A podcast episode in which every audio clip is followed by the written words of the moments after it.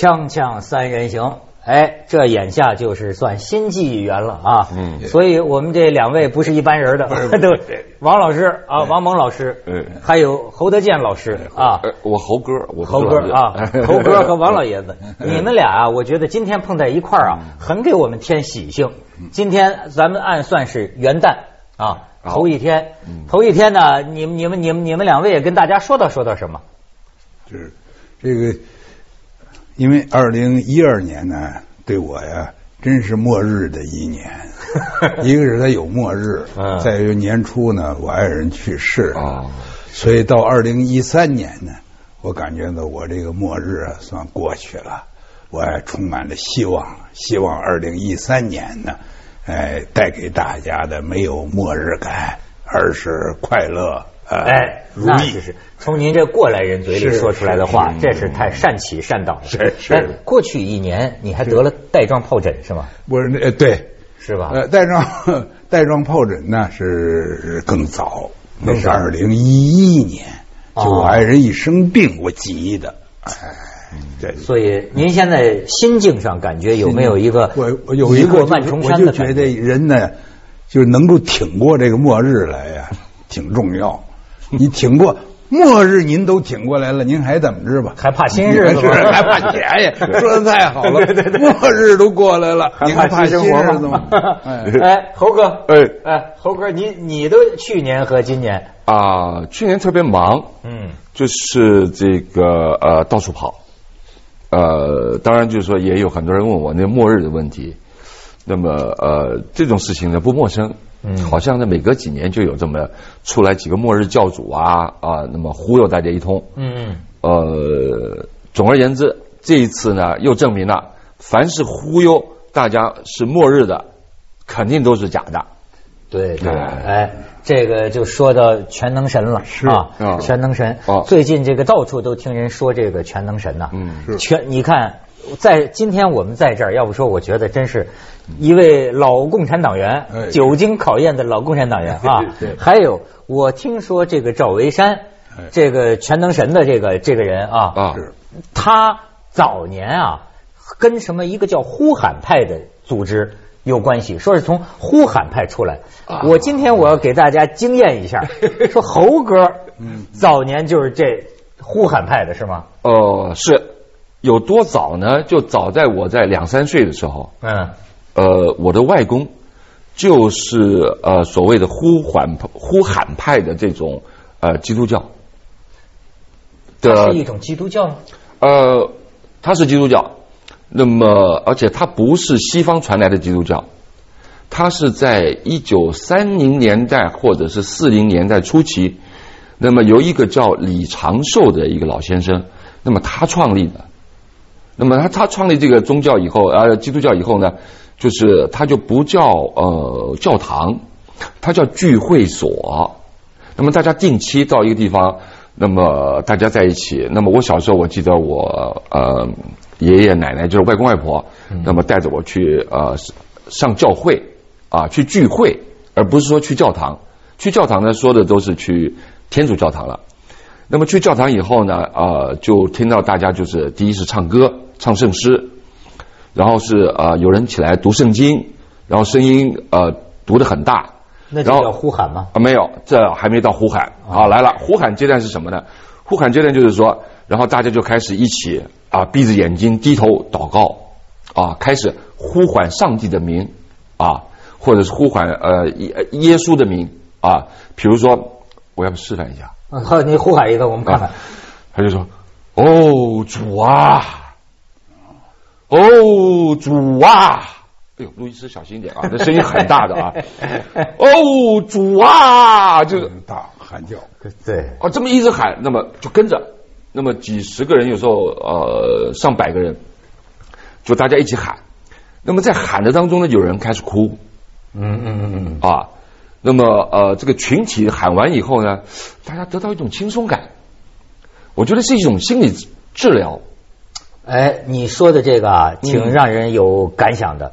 就是说，这种好像早年间呢，你记得咱们说有个那个大气功师严新，那个时候严新那个教人练气功的时候，是是是我在那个当时在广州，好像在天河体育馆呢。我去了，你也去了，我跟孙哎，我跟孙安哥，安哥去了，我跟安哥两个人去了。对对对，我在那儿，他呀，人的心理啊，好像有一种啊，被称为叫催眠的这个现象。你真的是就是严心就在那儿啊，平稳的语调这么讲，嗯。讲的过程当中啊，嗯。一会儿这边嗷就喝一嗓子，一会儿那边嗷就一嗓子，就我身边的人就痛哭流涕。啊，站起来跳舞的，啊站起来跳舞的。啊比划的，啊，没错。什么都有。这个我呀，刚才说这呼喊派呀、全能神，我了解都很少。嗯，但是呢，我也知道一些啊，就有些宗教教派啊，容易被认为是邪教的东西。嗯。一种呢，就是五十年代，当时取缔过圣母军，叫圣母军。啊，从来没听说呃，过。就是这个，而且这个圣母军呢，军队的是军呢军队的军，这个圣母军呢，呃，和这个呃军统啊，策划过，我看过这个展览，嗯，策划过，就是在平山的时候啊，暗杀中共的一些领导人，哦。收买了那个地方的一个贫农会的会长，大概类似的这，这是一种是和政治结合起来的。嗯，我还知道有一种啊，呃，或者是所谓的邪教啊，最最后怎么定性我也闹不清楚。就是他喜欢的在宗教里头啊，用一种自戕的行为，比如说把自个儿哎自自自己受残害自己。呃残害自己呀、这个现在还有这个活动到了高潮的时候，这人呢就呃除了裤衩以外吧，基本上就是半裸，嗯，然后用鞭子嗯是吧，用竖条子对。自己打自己，打的浑身是血，嗯。是。呃，这个也是一种心，实际上你琢磨他，他这也是一个心理发泄，嗯。呃，他通过这个呢，他他来忏悔，呃，因为你人是有罪恶的呀，你你说他会，他就觉得一个人在主的面前，他充满了罪恶，嗯呃，他应该为这个罪恶来这个呃付出代价。我们对人的这个功能、啊、对了的了解，实际还是太少。就是呃，有过很多种解释。可是，你比如说像某些少数民族，或者像是那种呃少数民族的这种巫术里边，嗯，人在某种状态底下，对。他可以光着脚走在这个篝火上，有。踩在火上，而且还不对受伤，对对对对。吧？这个有过很多种解释。我上次啊去一个电视台的节目，你知道吗？我当时都产生这个困惑，就来了一个催眠师，嗯我就说过去传说中的那种催眠表演啊，而现场我们看见了，看见了他就随便找一个观众，说我给你催眠，催眠完了以后啊，就当庭广众之下把这个人呐抬到两个椅子背儿上，嗯。脖子这儿、脚跟这儿，这个人不但能待得住，上面坐一个人也待得住。他不是随便挑的人，哦，他就人的呃接受暗示的程度不一样。你比如说严兴那场演讲，你去了，对。我也去了，有人哭，你哭了没？我当然没，不是，我还那个时候我还挺单纯的，你知道吗啊？因因为那那个时候他太神了，嗯我亲眼看见啊，那家好多人哭的，坐在轮椅上的人噔就站起来了。好你知道，就是我还真照他说的那个练呢。嗯他说你把眼睛闭上，我就闭上，然后他说你会觉得眼前越来越亮，越来越温暖，越来越亮，越来越温暖。这时候我一睁眼呢，那个电视台摄像师正拍我的那个灯啊，我说那是灯烤的我，那是灯烤的我，我没有这个反应，是。但是我确实见到，我确实见到，就是那些就是说会哭或会自动起来跳舞啊、或呼喊的人，那个我们叫做呃就是接受呃暗示的程度最高的人，最容易被暗示的人。嗯那么一个催眠师如果到一个地方去表演催眠，他必须在那个啊、某个特定的地方装一盏红灯，那么呢红灯以一种不停的节奏在闪。啊，那么在闪的时候呢，他就会注意到现场哪一个人开始打瞌睡了，开始进入有一点点浅眠的状态。那么到时候他会选他，哦，所以人的受暗示程度是不同的。那么严欣这些人呢，就是呃呃这些呃表演的话呢，那么我看了完全没感觉，嗯啊，然后我跟安哥说，安哥安哥，你有感觉没有？安哥说我没有哎。这个安哥说小花，咱俩是不是有问题啊？我说可能不是吧。反正我是没感觉。哎对就我们不太容易接受暗示。所以还有一个问题呢，我这是我个人的一个看法，我不是专家啊。就这个宗教的诞生啊，这是人类文明初期的事儿，几个大宗教。对，您到二十一世纪了，您想再重新确立宗教，就是邪教。好，因为为什么你这个时候你玩邪的？你要是看各个大宗教啊，里头都有记载的奇迹。耶稣把这个麻风病人能治好，把哑巴能治好，我就不不一一的提了，是吧？就佛经的更厉害了，佛经的奇迹更厉害，是吧？呃，这个呃这个还有其他的呃宗教，人家有不愿意我提的，我就不提了，这他都有这个。可是这个经过了几千年以后啊，奇迹已经过去了。但是他的这个善心，他的那个追追求崇高的那个心，到现在还感动你，嗯是吧？他对人树立一个行为的规范的这些，就是他那些最精华的东西，他都还保留着。当然，我也不敢说人家宗教里头有糟粕，是哎，但是你说是不是有这一点？您要现在是二这个二零一三一三年，嗯，您您再重新创立一门宗教，您您您要玩奇迹，你不是邪的，你才怪了。他们还或者就是吓唬人。这末日呢，就属于吓唬人，对那就把人活活吓死了。而且一般吓唬什么什么人呢？农村里的那个老太太，所以他们就讲啊，说实际上啊，还有一个什么问题啊，就是农村里现在中国的一个社会问题，男人都出去打工去了。哎很多这个妇女啊，尤其是老年这个妇女啊，嗯在在家里待着啊，没事儿干，特别虔诚。而且而且，我觉得啊，他很有他他这个有有有有些地方非常有意思。你看啊，他传教。其实填补了一个呃不不叫填补，说他打到了一个什么我们薄弱的地方啊？现在的这个伦理道德呀、这方面的这个这个迷惑，因为你看他一说呀，正说到很多农村老人的心坎上。你看我们比如说啊，他这一段这个全能神教在散发传单中讲这么一段话，说。其实是讲现在年轻人不孝顺老人，你知道吗？说猫狗宠物当宝贝儿，亲生父母啊往外扔，爷成孙子，孙成爷，呃，父当儿子，儿当爹，父母成了儿保姆啊，道兴逆施，人心惰。你看这个农村里的这个老老人们，这这是非常是适合中国中国人接受这种观点，很适合哎。，所以他有他的，而且你知道这个宗教的这个事儿啊，我觉得也挺可乐。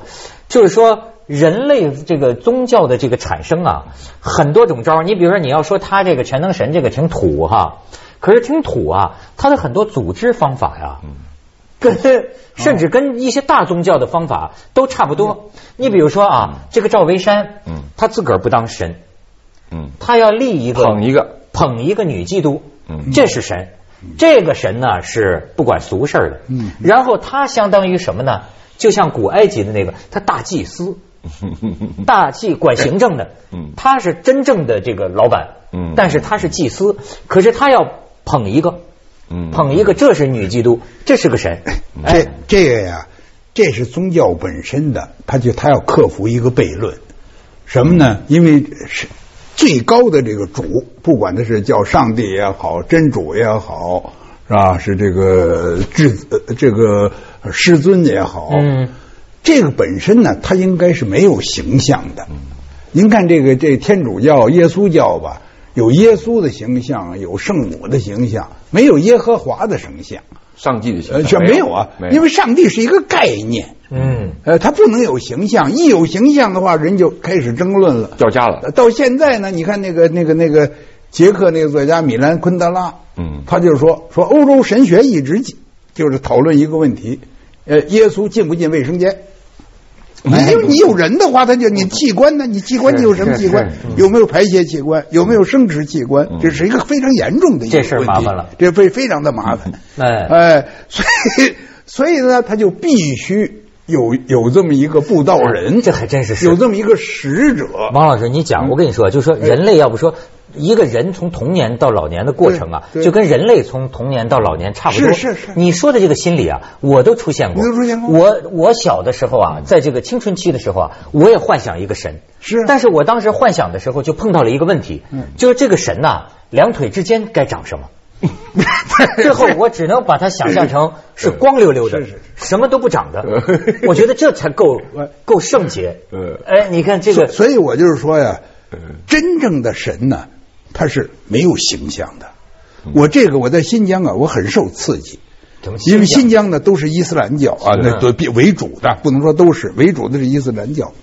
一个九岁十岁的一个女孩，一个农民，嗯我们说话，新疆一说话就说真主了，嗯我就用手指着天，我对说真主会保佑我们的，譬如说类似这么一句话，嗯。